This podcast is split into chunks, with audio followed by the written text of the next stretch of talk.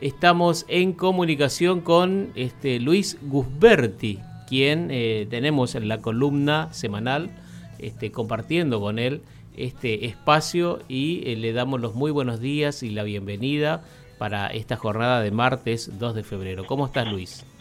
¿Qué tal, Marcelo? Y a toda, la, audiencia de Radio Argentina. Bueno, parece que los mosquitos sí, pero un poquito más seco el clima, ¿no? No llueve tanto, ya por suerte. Claro, sí, los mosquitos ya son parte del menú de esta época del año, así que... Eh... Parte del atractivo turístico de acá, eh, ¿Cómo estamos con el tema turismo? Eh, ¿Cómo venimos eh, llevándola de a poquito, así, acompañando? Mira, como te dije ya eh, el otro día, acá turismo eh, no no va a haber, no hay. No hay un plan, una, no hay una un desarrollo planificado como se esperaba desde hace tiempo, no lo hay ni lo va a haber. Te he dicho ya la primera oportunidad que lamentablemente eh, pues tiene que estar postergada en materia de turismo desarrollado, o si con un plan por unos 30, 40 años.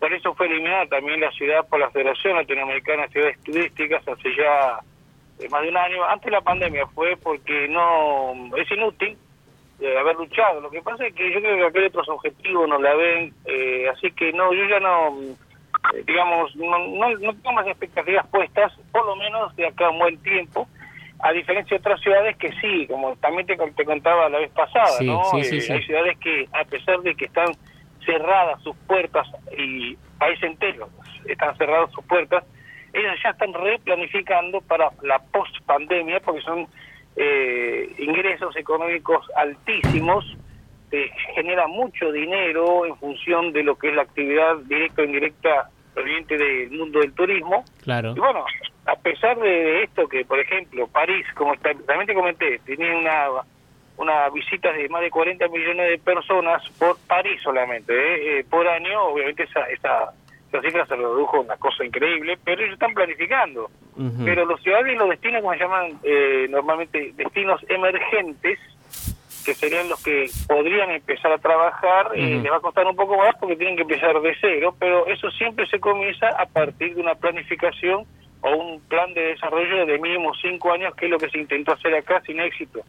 Así que mm, en aquellos países sí, ya se está planificando, lo habíamos analizado la vez pasada. Claro. Y un poco, también es lo que yo te había mandado ayer mensaje, ¿no? Porque revisando un poco los, los, este, los, documentos o las historias de ciudades que de la nada comenzaron a ser turísticas, se le debe un gran, qué curioso lo que te voy a decir, un gran aporte a eh, lo que en su momento todas fueron famosas series de televisión, novelas, películas. Ah, mira vos que sí que permitieron un impacto en general y a partir de esa de esa historia comenzaron a recibir turistas ciudades que antes no existían particularmente. Y entonces que es interesante eso como te decía porque nosotros acá en el Chaco tenemos eh, lugares donde por ejemplo Puerto Tirol.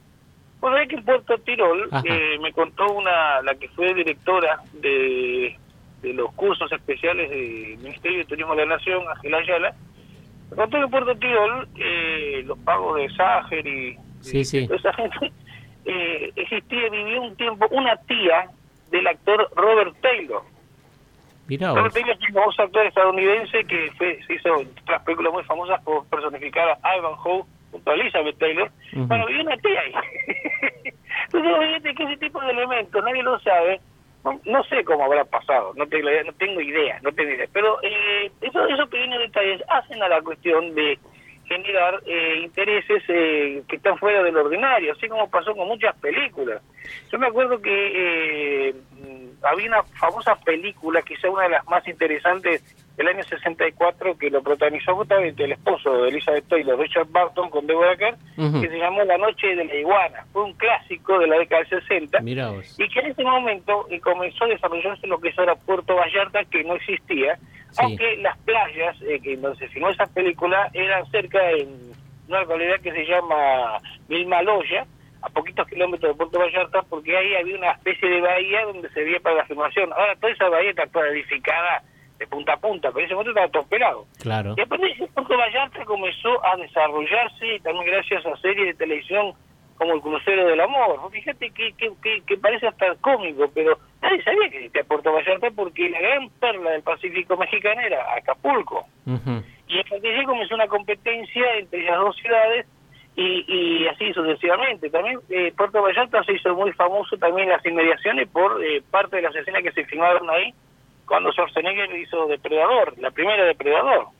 Inclusive hay un lugar donde estaba la base rebelde, ¿se acuerdan?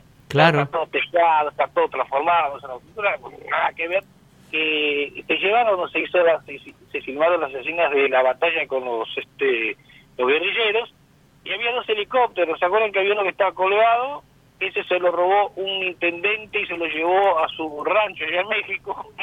El que está y el otro helicóptero que explota está ahí puesto eh, para sacarse la foto con los depredadores. Sí, sí. O sea, que ese tipo de películas ayuda mucho a la promoción. Lo mismo Cancún. Cancún es una ciudad que tiene más de 60 años y sin embargo ahora es uno de los hitos fundamentales del turismo mexicano sobre el Caribe gracias a la novela de Verónica Castro y de, Rosa Salvaje.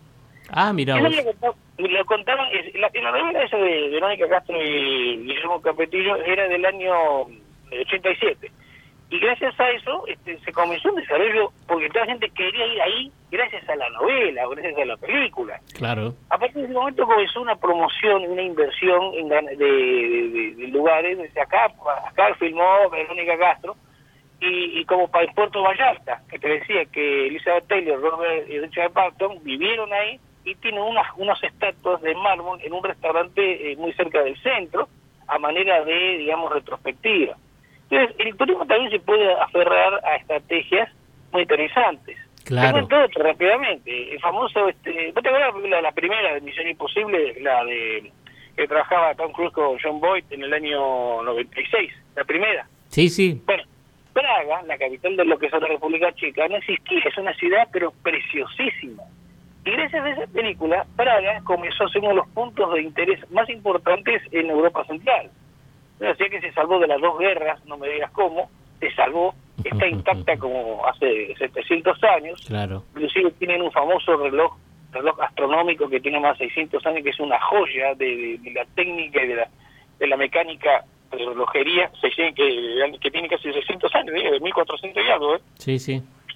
Y, y, comenzó a desarrollarse por eso, y así como eso, qué sé yo, eh, el edificio Burj Khalifa que está en Dubái, que cuando se inauguró, el edificio más alto del mundo, de 864 metros, también fueron la misión imposible ahí con, con a colgarse el edificio, y le sirvió una promoción a Dubái de una forma increíble, ¿viste?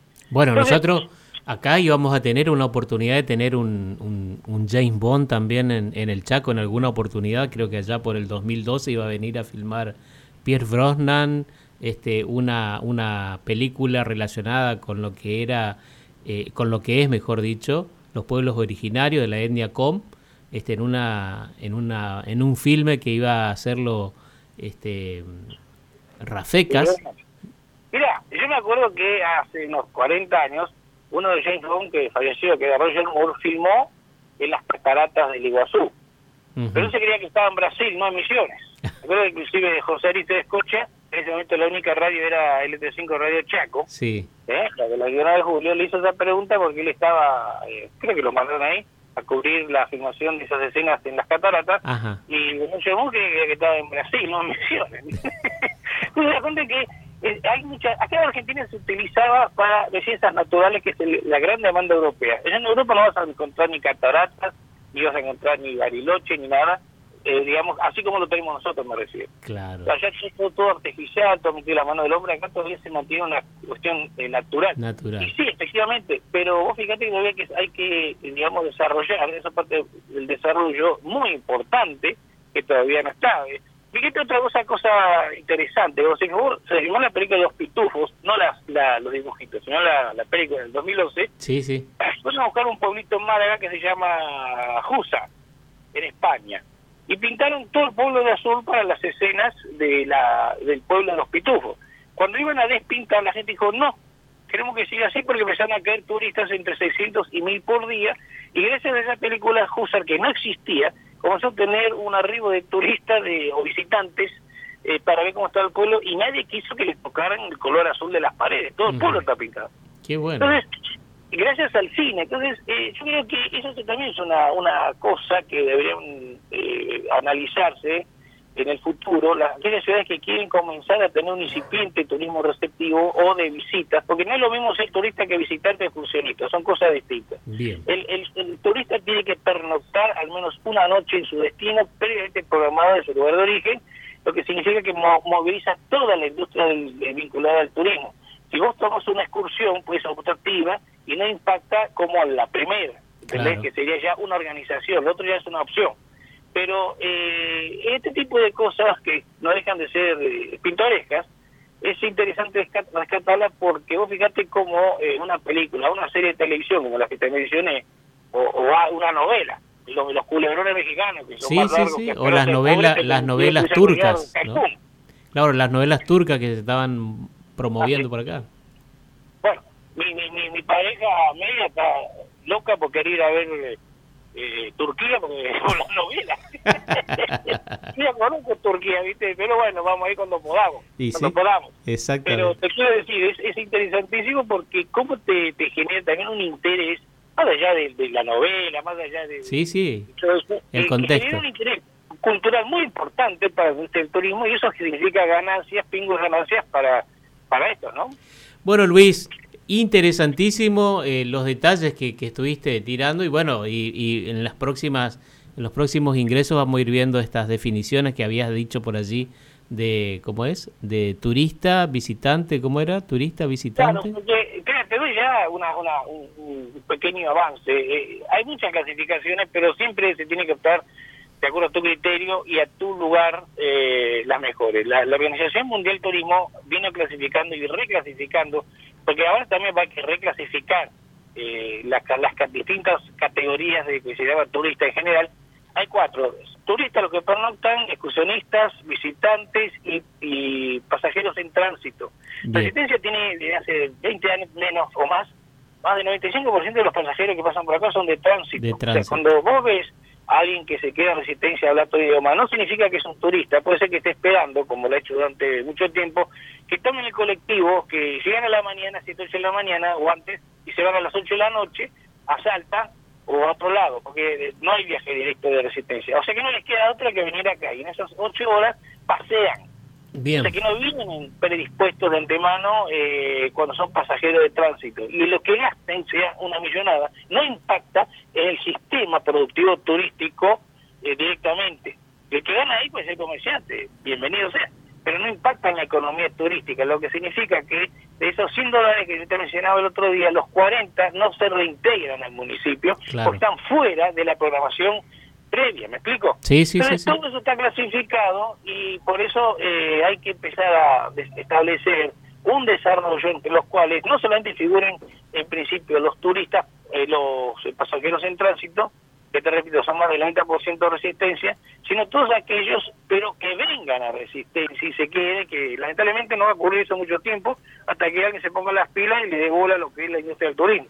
Pero bueno, eso es otro otro tema. Pero mucho gusto, el jueves hablamos de lo que es la, para la OMT, Organización Mundial del Turismo, las clasificaciones de todos aquellos que hacen turismo. Bueno, Luis Guberti, muchas gracias, un abrazo, que disfrutes de la mañana y de la semana. Estamos en contacto. Esta semana te comento la última, me voy a hacer Peña porque eh, tanto mi pareja Amelia como yo tenemos que hacer unas, unas armas termales. Ayer me caí de la silla, se rompió la silla, ¡pum! Terminé como los chiflados, así que me tengo que ir a hacer aguas termales. Y fíjate qué interesante que es eso, está todo muy restringido en Hay solo un hotel que está funcionando, eh, pero eso es otra otra potencia local que hay que desarrollar mejor, lo mismo que los meteoritos allá en Campo del Cielo. Y sin embargo, bueno, le falta mucho, mucho mucha papa al pastel, ¿viste? Pero eh, hay cuestiones como el turismo de salud, que es una de las ramas interesantísimas de lo que es la actividad turística, o sea que mira, hay, hay para hacer guiso, pero bueno, vamos a ver cómo... Seguro, nos acomodamos los tiempos exiguos que tenemos en la radio. ¿Qué te parece? ¿Qué te parece? Muchas gracias. Nos, vemos el, jueves con este tema de la clasificación turística para ampliar. Y muchas gracias a toda la audiencia y a ustedes muchachos, el equipo de producción que siempre están atentos a este tipo de, situación. Muchas gracias y hasta el jueves. Hasta el jueves. Bien, Luis Gusberti, arquitecto, y estábamos compartiendo allí este, esta columna de donde nos contaba sobre las situaciones que habían tenido estas ciudades interesantes, ¿no? Eh, que pasaron del anonimato a tener un estrellato de, través de lo que es el cine. ¿Qué tal René? ¿Cómo estás? Buen día. Hola, muy buenos días Marcelo, buenos días Melanie, a todo el equipo, bueno, nuestro amigo el operador. Y bueno, estamos esto desandando hoy con algunos problemitas, pero ya solucionados. Bien. De tiempo más que nada y de algunas cuestiones que tienen que ver. Pero bueno, arrancando y desandando ya la mañana de Radio Mañana, de Radio Argentina, estamos en www.argentinalinea.com.ar, FM Argentina-medio Chaco en Facebook